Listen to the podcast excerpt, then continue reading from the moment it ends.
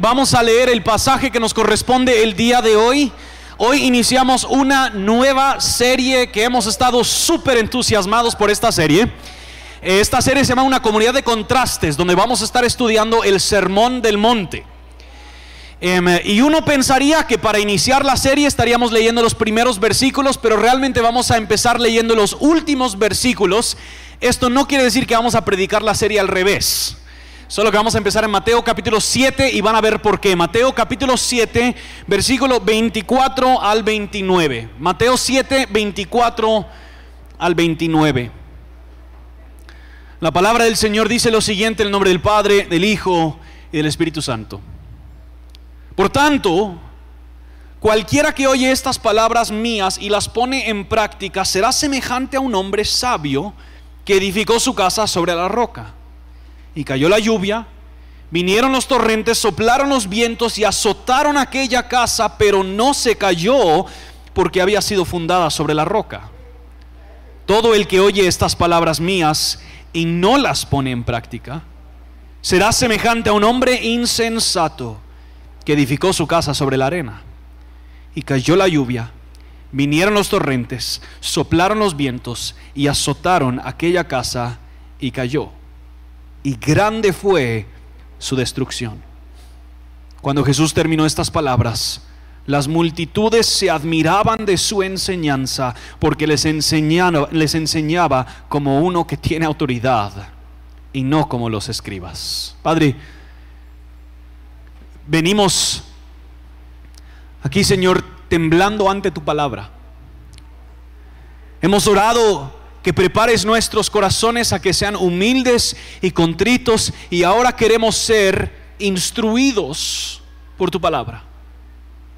Así que te pedimos, oh Dios, que en estos próximos momentos, mediante la proclamación de tu palabra, tú nos enseñes, nos instruyas, nos corrijas y que también nos consueles.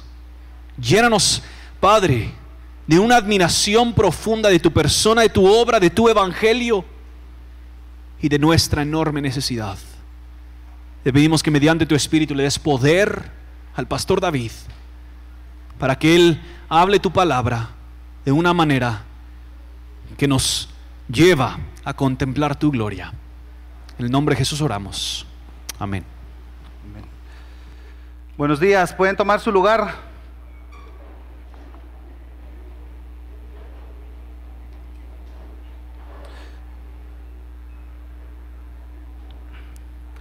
Es un privilegio para mí poder compartir la palabra en esta mañana con todos ustedes. Hace unos domingos, después de terminar el servicio, yo, di, unos anuncios y me, bajé y me topé ahí atrás con Celestino. Tal vez la mayoría de ustedes conocen a Celestino. Ah, él está en uno de los equipos de servicio. Es bien pilas, ¿verdad? Amén, dice.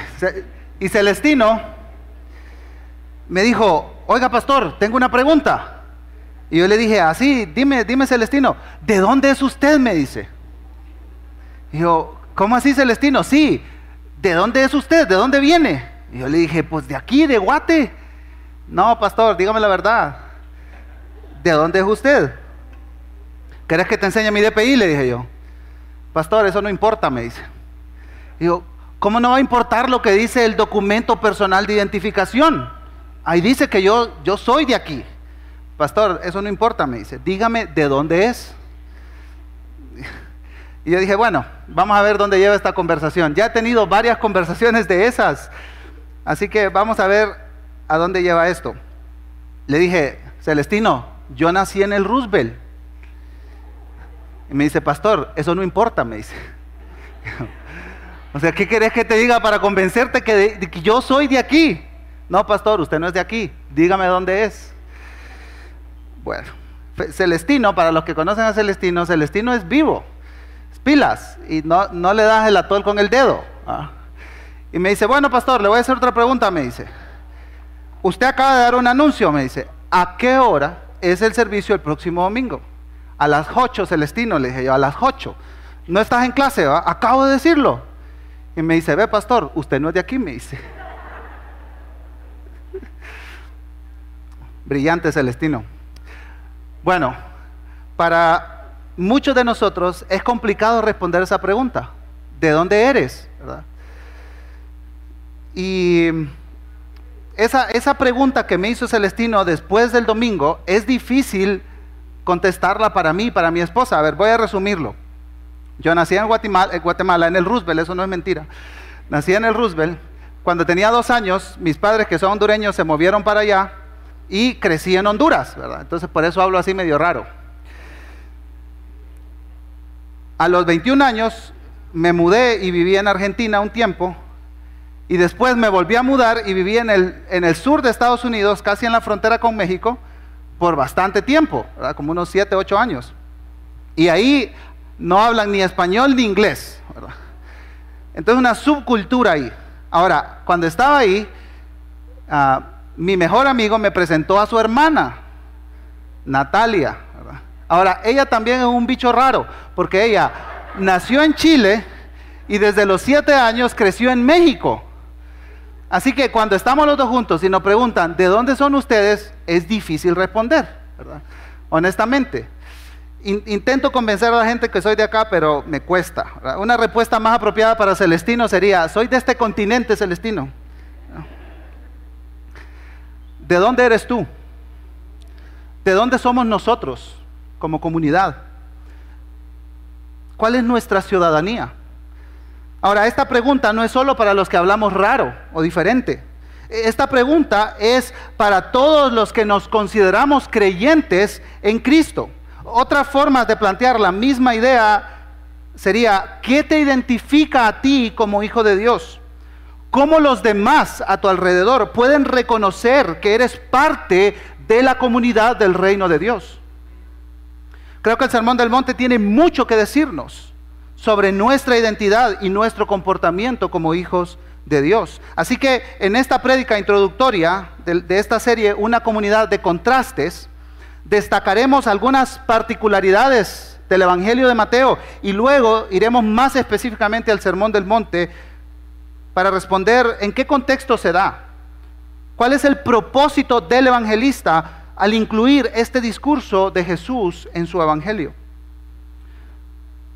Así que las tres ideas que nos guiarán los próximos minutos serán estas. En primer lugar, Jesús es el rey prometido. Y este es el mensaje de Mateo, de todo el Evangelio de Mateo. En segundo lugar, este rey prometido expone el manifiesto del reino a través del Sermón del Monte. Y en tercer lugar, los seguidores del rey son presentados a través de las bienaventuranzas. Así que comencemos entonces con el panorama general de Mateo y veamos cómo este Evangelio nos presenta al Rey prometido, porque Mateo es el Evangelio del reino. El Evangelio de Mateo fue escrito por uno de los discípulos del Señor Jesucristo. Él se presenta a sí mismo en el capítulo 9 y 10 y él dice que es Mateo el cobrador de impuestos, el publicano. Pero los otros evangelios Marcos y Lucas específicamente hablan de Mateo como Leví, y estamos hablando de la misma persona, Mateo y Leví. Ahora es importante notar que cada escritor de los cuatro evangelios presenta a Jesús desde diferentes puntos de vista o enfoques. ¿Y de qué depende eso? Depende de los lectores originales a quienes cada evangelista está escribiendo. Es como si cuatro de nosotros visitáramos un centro comercial, un mercado, un estadio, no sé, un museo y al finalizar el paseo por el lugar, alguien nos preguntaría, ¿cuál fue tu experiencia en tal, en tal o cual lugar? Esta persona tendría cuatro respuestas diferentes, dependiendo de nuestros intereses, nuestras preferencias, lo, lo que nos llamó la atención o no. Así que más o menos es lo que los cuatro evangelios están presentando en cada uno de sus escritos. De manera muy general, podemos decir que Marcos, el Evangelio de Marcos presenta a Cristo como el siervo y tiene como su audiencia principal a los romanos. Lucas presenta a Cristo como hombre y tiene como su audiencia principal a los griegos. Y hay algo interesante que Lucas comparte con Mateo. Son los dos evangelios que tienen la genealogía del Señor Jesucristo. ¿Por qué? Por el propósito por el cual están escribiendo. Mateo tiene la genealogía de José y Lucas tiene la genealogía de María. Y lo que está diciendo Mateo a través de su evangelio es que Jesús es el rey. Y vamos a llegar a eso en un minuto. Juan presenta a Dios, a Cristo como Dios. Su audiencia principal es la iglesia naciente en formación. Y es interesante porque Juan no tiene genealogía. ¿Qué es lo que está diciendo Juan? Este es el verbo hecho carnes, es el Dios viviente, sin principio y sin fin, que se ha revelado a nosotros. Entonces estas son las diferencias entre los evangelios. Y Mateo tiene un público específico en mente también. Mateo está escribiendo a los judíos para dar testimonio que Jesús es el rey que se prometió por tanto tiempo en el Antiguo Testamento. Y esto lo podemos confirmar o verificar en los primeros cuatro capítulos del Evangelio. Al inicio de su Evangelio, Mateo nos da pruebas contundentes que demuestran que Jesús es el Rey prometido. Y cada prueba se comprueba, valga la redundancia, con una cita del Antiguo Testamento o con un evento, un acto que está sucediendo en lo que Mateo está narrando. Entonces vamos, vamos a revisar rápidamente estas cuatro pruebas que Mateo presenta para decir que Jesús es el Rey. En primer lugar, Mateo inicia con la genealogía de Jesús. Y justo acabamos de terminar una serie de Ruth, ¿verdad? Y el pastor Emanuel nos decía el domingo pasado ah, que hay una conexión entre Ruth como libro y especialmente en el último capítulo y Jesús como el redentor. Ambos nombres, el de Booz y el de Ruth, aparecen en la genealogía de Mateo. Y Booz y Ruth fueron los abuelos del rey David.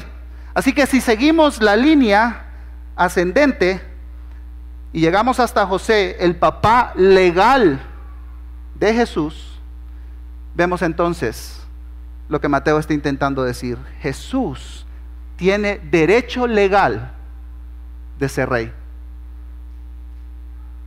Es el rey prometido, es el redentor que el pueblo estuvo esperando por tanto tiempo.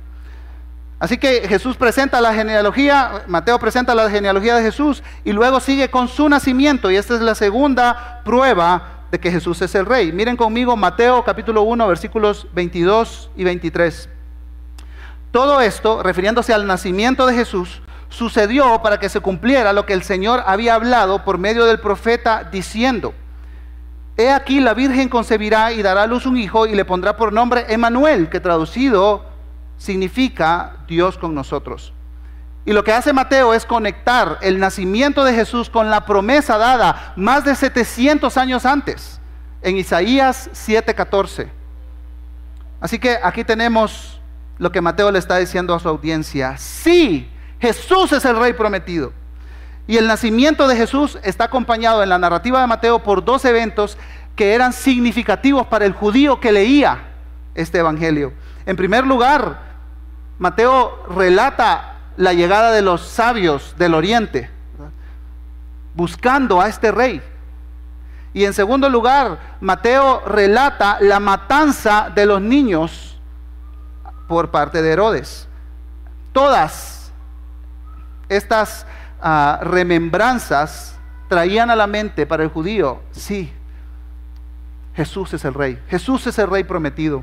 Y la tercera prueba es el bautismo de Jesús. La genealogía, el nacimiento, en tercer lugar el bautismo de Jesús. Isaías, dice Mateo, profetizó hace tanto tiempo a alguien que iba a venir antes del Mesías, predicando arrepentimiento de pecados, anunciando la llegada del reino. Y claro, Juan el Bautista, a quien Mateo nos introduce en su evangelio. Ahora, en este relato hay algo más que una comprobación de un pasaje, una cita del Antiguo Testamento. Mateo dice que los, los cielos fueron abiertos y se escuchó una voz que decía, este es mi Hijo amado en quien tengo complacencia. Y Mateo dice, ya he dicho varias cosas, varias citas del Antiguo Testamento, pero una voz habló también, la voz de Dios, y dijo, este es mi Hijo amado, ese es el Rey prometido.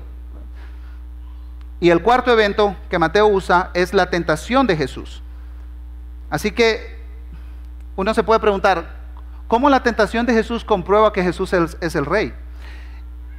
Y la gran diferencia entre Jesús y Adán en el huerto es que este nuevo humano, este nuevo hombre, venció todas las tentaciones de Satanás. Y por, porque Él ha vencido todas las tentaciones de Satanás, entonces se confirma y se comprueba que sí, es el rey prometido. Así que en resumen, Jesús es el rey. Y esto se comprueba a través de su genealogía, de su nacimiento, de su bautismo y de su, de su victoria sobre la tentación. Hay otras cosas interesantes, algunos datos que Mateo nos presenta a lo largo del Evangelio. La frase típica de Mateo es el reino de los cielos. Aparece 32 veces en todo el Evangelio y no vuelve a aparecer en ningún otro lugar en las Escrituras. Particularmente en el Sermón del Monte la palabra reino aparece ocho veces. Pero todo el sermón está plagado de este mensaje del reino. Habla de justicia, de juicio, de juez, enemigos, castigos, seguidores, libertad. Así que podemos percibir que hay un interés particular en las promesas del reino del Antiguo Testamento. Y ese interés recorre todo el Evangelio, está impregnado por todo el Evangelio. Hay 53 citas directas del Antiguo Testamento y muchas más alusiones indirectas. Así que yo creo que es bueno parar aquí, ¿verdad? Hay muchas cosas interesantes más en el Evangelio de Mateo, pero mi objetivo no ha sido llenarnos la cabeza de datos. ¿verdad? Eh, mi objetivo, al igual que Mateo, es que consideremos y pesemos los hechos. ¿Y qué nos dicen los hechos? Los hechos nos presentan que Jesús es el rey. Jesús es el rey prometido y no hay ninguna duda de eso. Ahora, Mateo no se queda solo con la confirmación de que Jesús es el rey.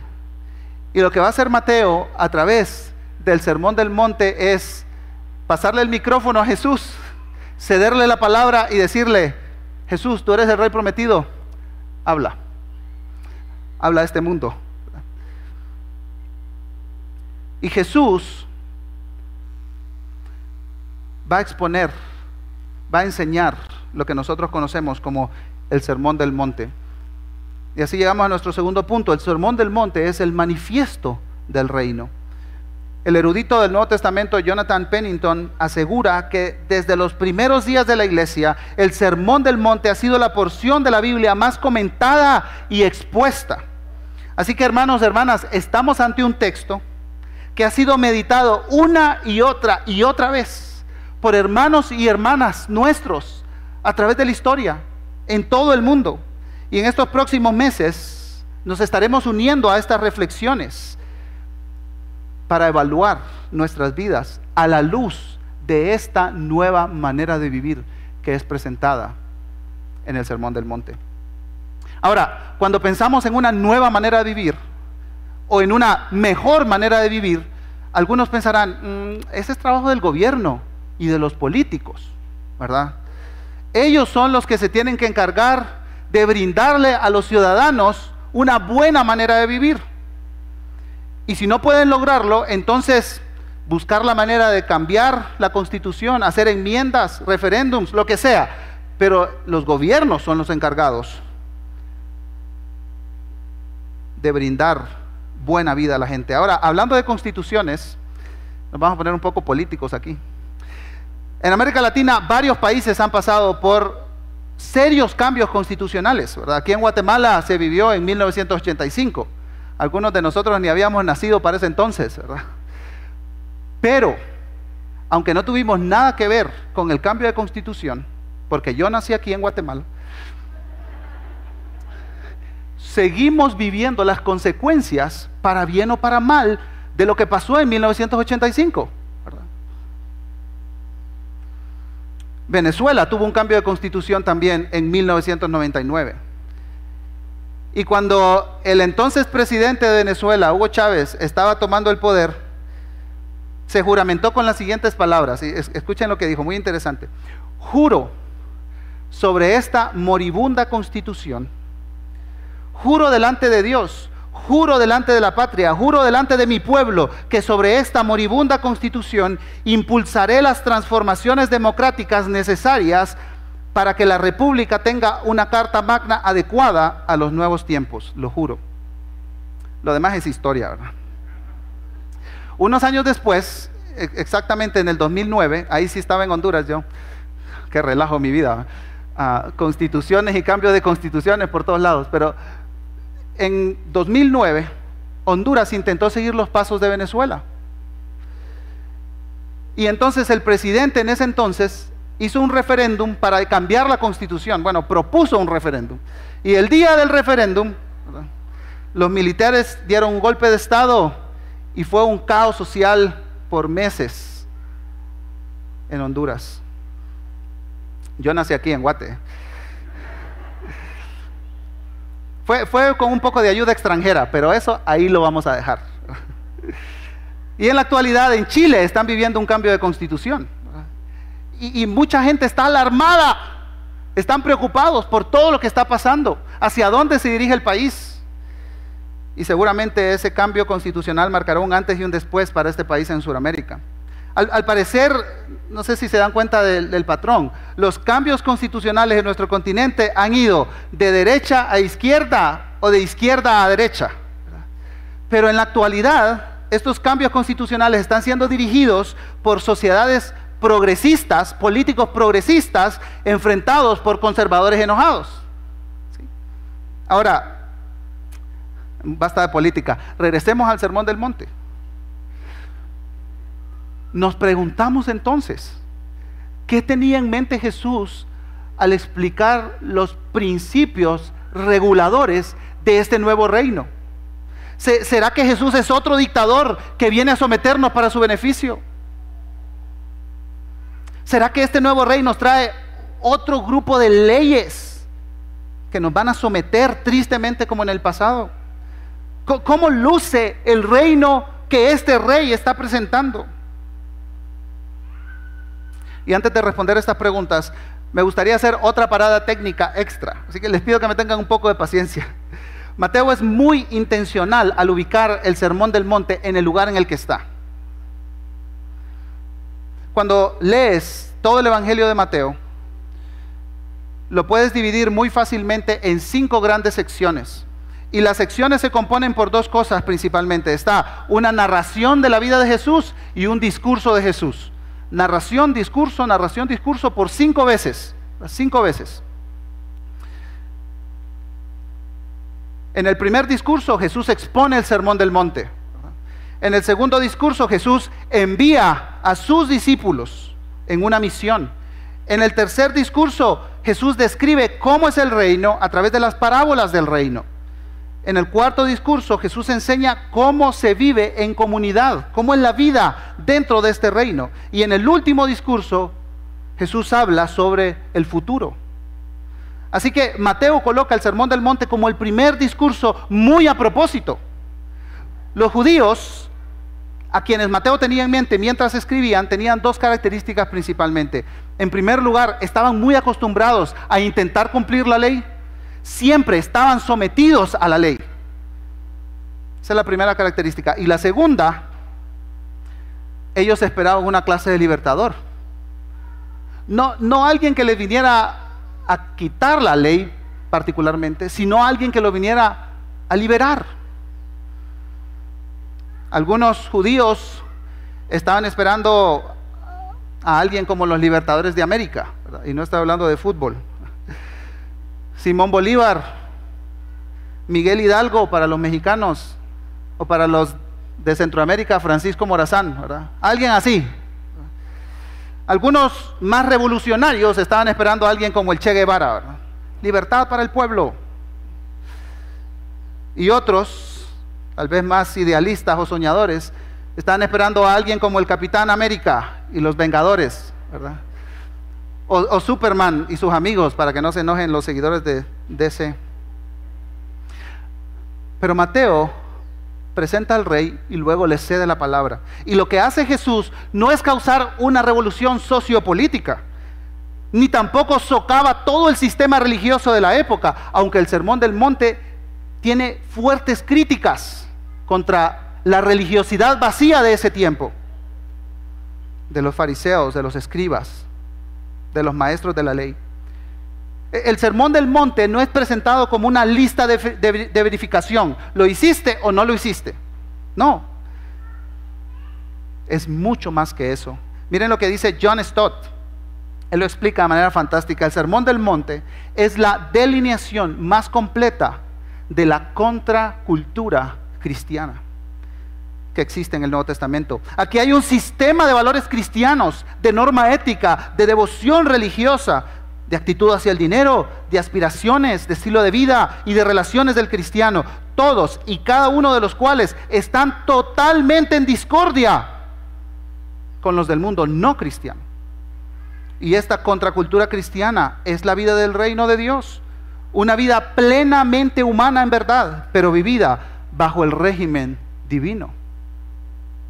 En otras palabras, hermanos, hermanas, Jesús no quiere reformar el sistema económico de una nación.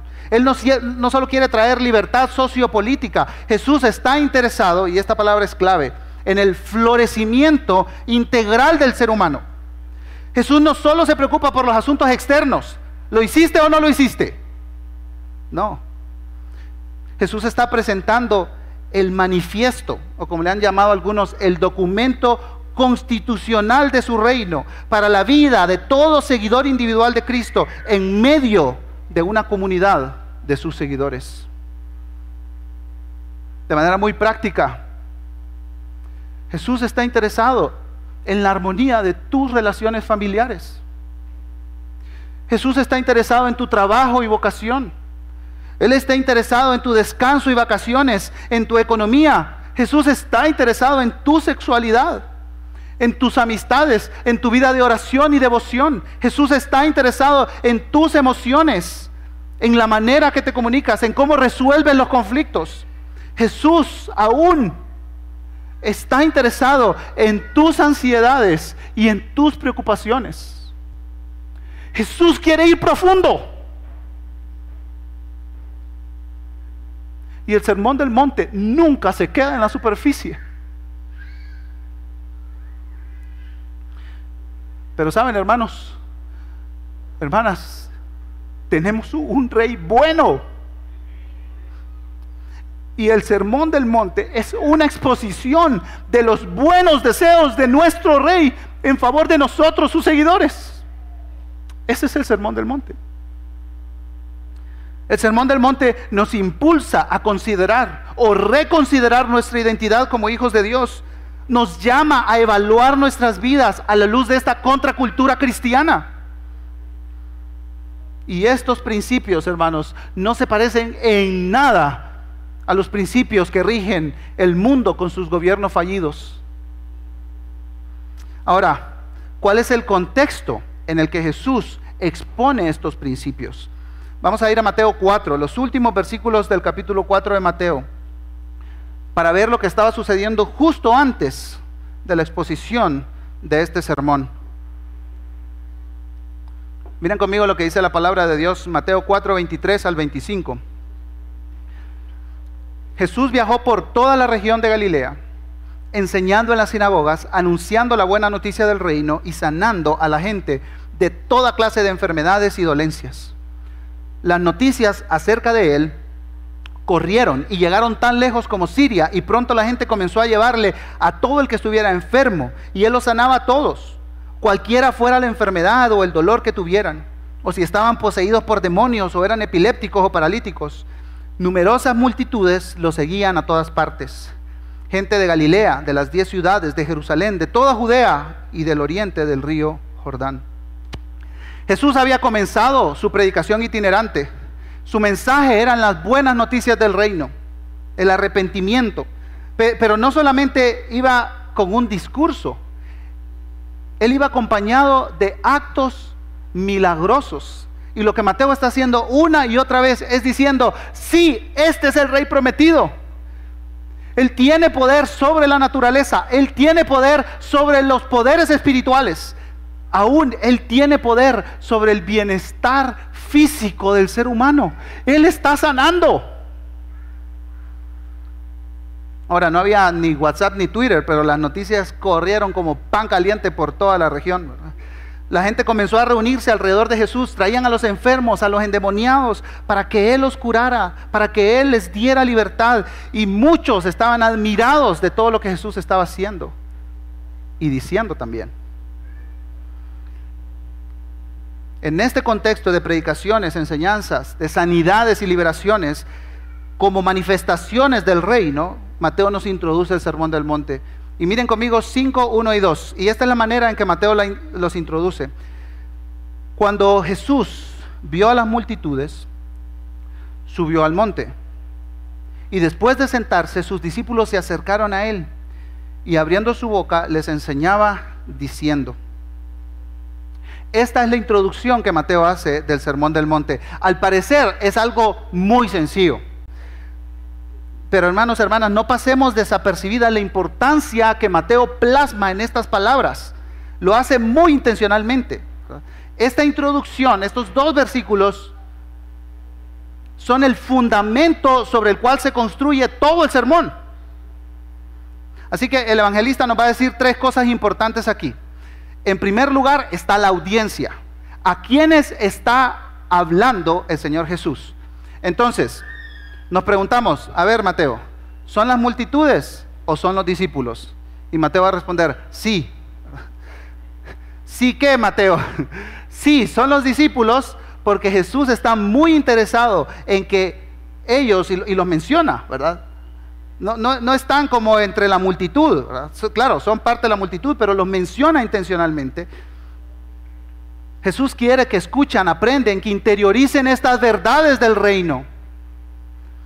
Pero más extensamente, el Sermón del Monte es una invitación a las multitudes también. Y dice un escritor, aquí todos están escuchando la enseñanza de Jesús y todos son invitados a responder.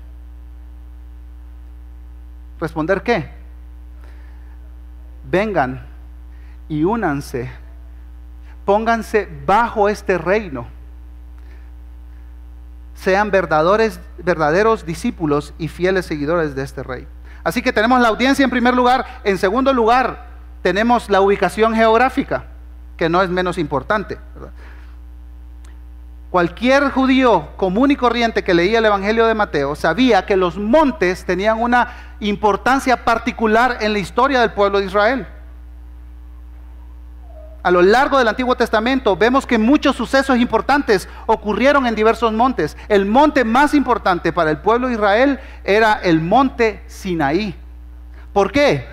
Porque en ese monte Moisés recibió la ley y bajó de ese monte y la comunicó al pueblo. Éxodo capítulos 19, 20 en adelante. Y lo que hace aquí Mateo es brillante. Mateo nos está diciendo, hermanos, que Jesús es el nuevo Moisés. Vamos a ver algunas comparaciones que aparecen en los capítulos 1 al 4 entre Jesús y Moisés. Ahora, no es posible, hermanos, explicar a detalle cada una de estas comparaciones, pero voy a apelar a nuestros recuerdos de escuela dominical para que podamos hacer las conexiones. Bueno, los que, los, que, los que fuimos a la iglesia de pequeños, los que no, que Dios los bendiga. En ambos relatos, tanto en la historia de Moisés como en la historia de Jesús, se encuentran sueños relacionados con sus nacimientos. Ambos, tanto Moisés como Jesús, se salvaron milagrosamente porque las autoridades habían decretado matanzas en contra de los niños. Ambos huyeron de su país solo para regresar más tarde por instrucción de Dios. Ambos experimentaron tiempos en el desierto Ambos vivieron 40 días, 40 noches de ayuno. Ambos cruzaron el río Jordán y lo que hace Mateo aquí es fascinante. Jesús sube a un monte, se sienta, abre su boca y comienza a enseñar. Esto inmediatamente traía la memoria del pueblo judío a Moisés bajando del monte con la primera ley. Los comentaristas Davis y Allison escriben que cuando Jesús sube a la montaña para pronunciar el sermón del monte, está hablando como el Mesías mosaico entregando la Torah mesiánica. Aquí hay un jueguito de palabras, ¿verdad? Jesús es el Mesías mosaico prometido y que viene a cumplir toda la ley, pero no solo eso. Ahora este Mesías mosaico está entregando la Torá mesiánica, la nueva Torá.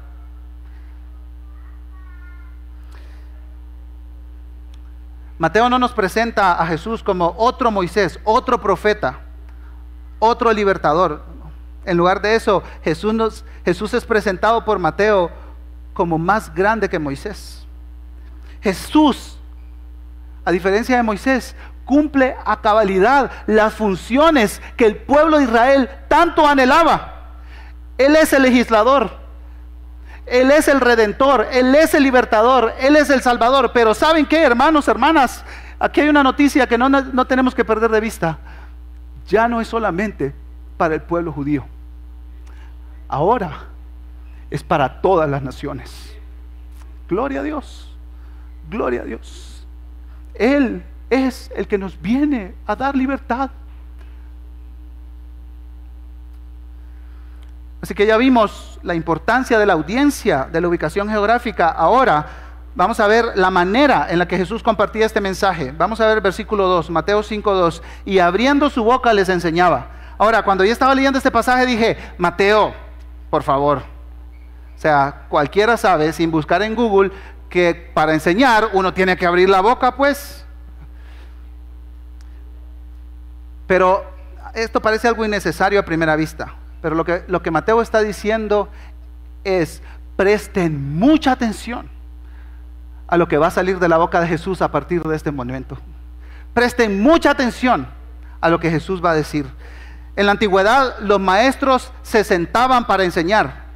Y, las palabras que los maestros decían sentados tenían mucha autoridad y mucho peso sobre sus discípulos y sobre sus seguidores. Por eso, por eso dice que Jesús se sentó, abrió su boca y comenzó a enseñar. Lo que va a decir a continuación Jesús representa algo muy importante y será dicho con el peso que merece.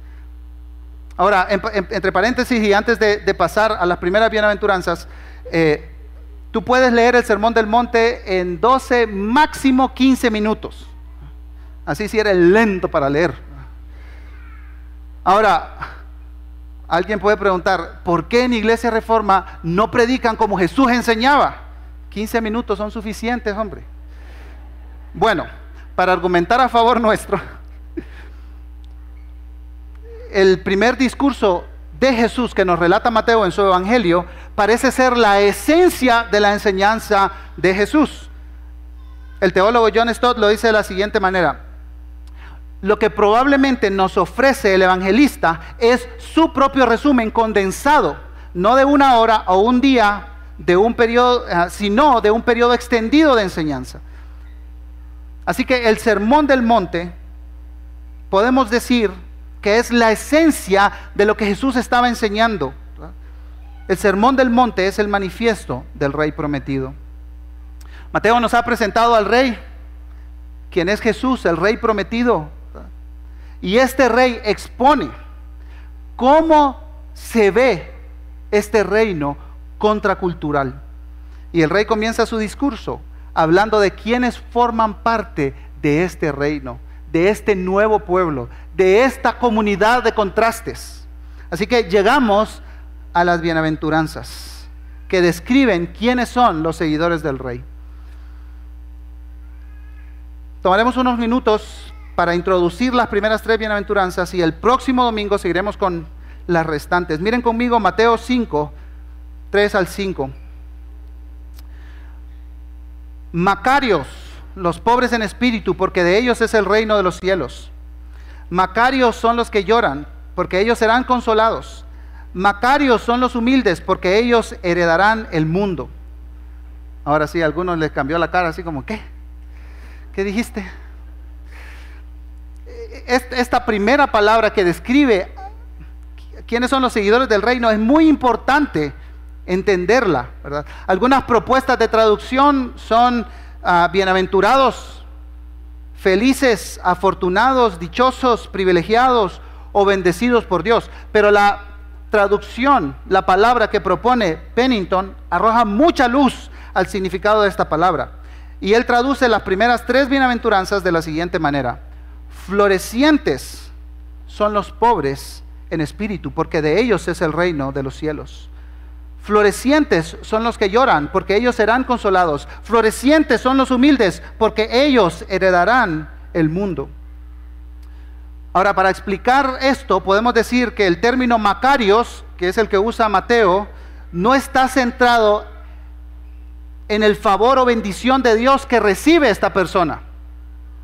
No, no es como, como si yo le dé un regalo a alguien para que le vaya bien, ¿verdad? Para que se sienta bien. No, no está hablando de eso, el enfoque no está ahí. Por supuesto, Dios derrama su bendición a toda la raza humana, ¿verdad? Pero Mateo, al usar esta palabra, se está centrando en el estado del ser humano. Y este estado, dice Mateo, dentro de este reino es un estado de florecimiento. Y el mismo escritor argumenta lo siguiente. Los macarismos de Jesús declaran con autoridad cuál es la verdadera forma de ser que traerá felicidad y florecimiento humano. Son la respuesta de Jesús a la interrogante filosófica y religiosa universal.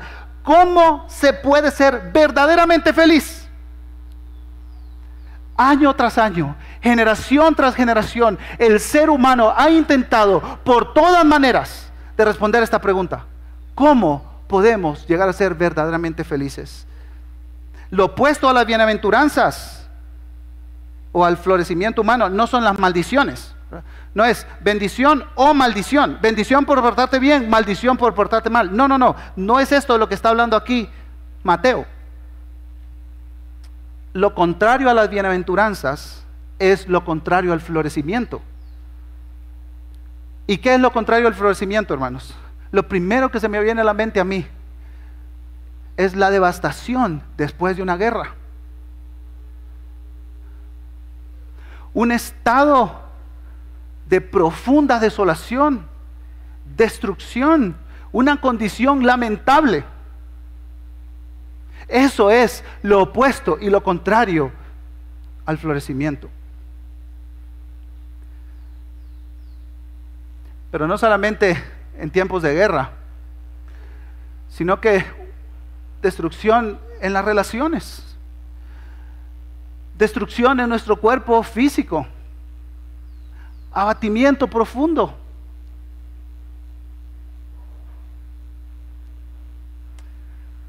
Jesús entonces comienza a identificar a los ciudadanos de este reino. Los pobres en espíritu, los que lloran y los mansos o humildes. Esos son los primeros tres en la lista. Comencemos con el primero entonces, los pobres en espíritu. La primera bienaventuranza está enfocada en la gracia. Jesús dice que los que son parte de este reino no son los autosuficientes, sino que son los que reconocen que no pueden ofrecer nada a Dios, que se dan cuenta de su incapacidad de liberarse de su condición pecaminosa, que se declaran en bancarrota espiritual y corren a los brazos del Redentor. La, mejor ilustración del pobre en espíritu es esa palabra que, esa parábola que usa Jesús en Lucas, donde dice Jesús que había un fariseo, un religioso que estaba, ¿verdad? Qué bueno que soy como soy, ¿verdad? Pilas. Qué bueno que no soy como los demás pecadores. Y allá en una esquina estaba, dice, ni tan siquiera osaba acercarse. Y estaba este publicano, este cobrador de impuestos, mal visto por la sociedad, y se golpeaba el pecho y decía, Dios, sé propicio a mí, porque soy un pecador. Y dice Jesús, estos son los pobres de espíritu. ¿Y cuál es la promesa? Que ellos heredarán el reino. El reino les pertenece. Hermanos, este reino contracultural no es para los que se jactan de quiénes son o cómo llegaron donde llegaron. Este reino pertenece a aquellos que son humildes y que dejan de luchar y dejan de perseguir algo inalcanzable, una autojustificación, y descansan completamente en la justicia de este rey prometido, que es el único que ha vivido una vida perfecta. Los que lloran, la segunda bienaventuranza está muy conectada con la primera. Este lamento hasta las lágrimas nace de un profundo dolor por la pecaminosidad personal y también por la descomposición del mundo. John Stott dice que los evangélicos caemos en el error de dar demasiada importancia a la gracia y no hay suficiente espacio para el dolor y lamento por nuestro propio pecado. Cada domingo apartamos uno o dos minutos aquí en nuestra bodega para confesar nuestros pecados. Y a veces yo estoy parado ahí en una silla y digo, ¿y hoy de qué me voy a arrepentir? Esta semana, 10 de 10. El misionero a los nativos norteamericanos David Brainer escribió en su diario, 18 de octubre de 1740, en mis devociones matinales, mi alma se deshizo hasta lo sumo y lloró amargamente por mi excesiva pecaminosidad y vileza.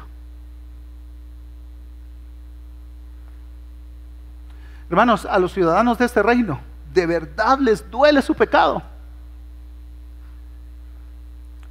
Y no solo este pecado personal, sino las consecuencias del pecado en las relaciones, en la sociedad, en la cultura, y también las terribles consecuencias del pecado en todo el mundo.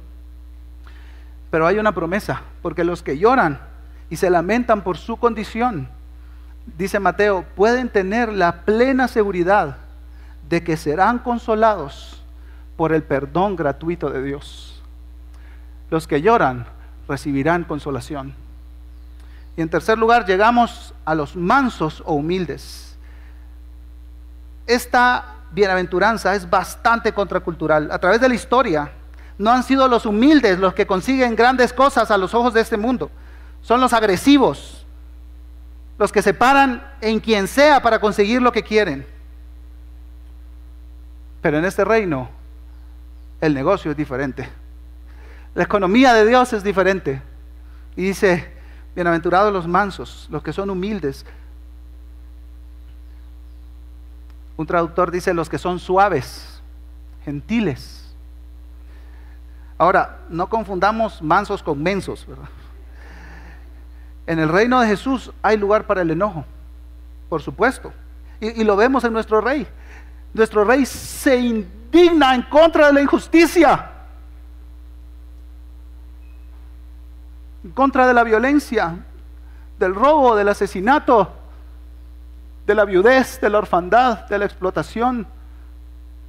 Nuestro rey está en contra de esas cosas y él avanza su reino para derrotar el mal y los resultados, las consecuencias de todo el pecado de la humanidad.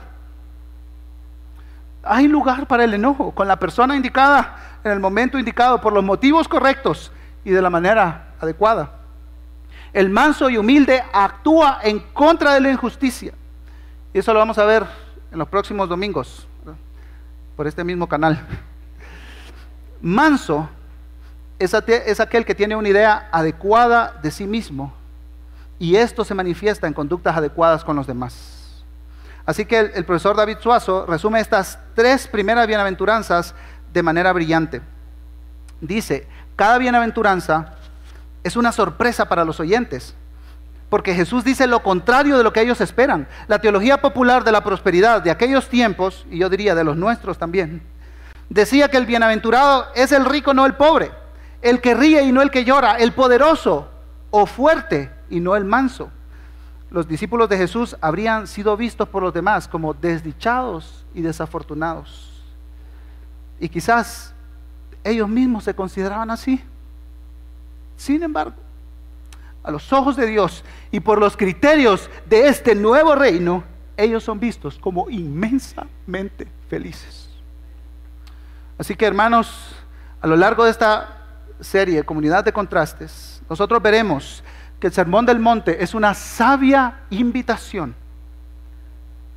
de nuestro Rey, que está basada en la gracia y que busca a toda costa el florecimiento humano. Mientras los músicos pasan, voy concluyendo. ¿Recuerdan la pregunta que me hizo Celestino? ¿De dónde sos? Esa pregunta, hermanos, nació de una duda genuina.